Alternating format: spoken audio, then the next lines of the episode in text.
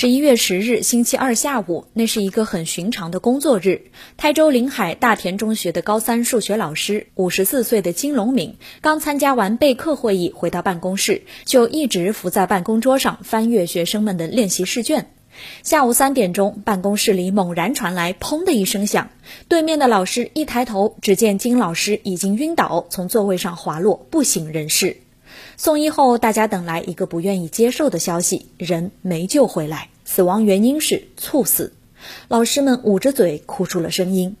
消息很快传到了学校，金老师带的两个高三班级的同学们都在教室里哭成一团，女生们都抱在一起哭得很大声，有几个平时调皮倔强的男生也忍不住躲在厕所里大哭起来。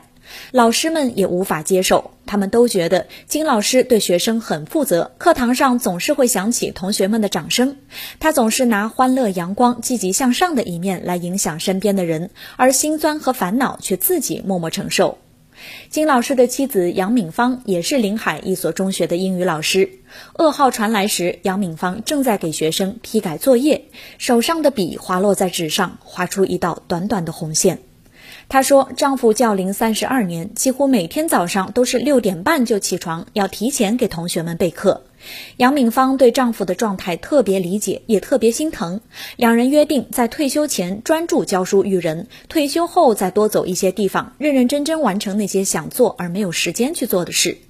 如今，杨敏芳坐在家中的书房里，看着手机屏幕上丈夫的照片发呆。之前说好退休之后一起出去走走看看，却再也不能兑现了。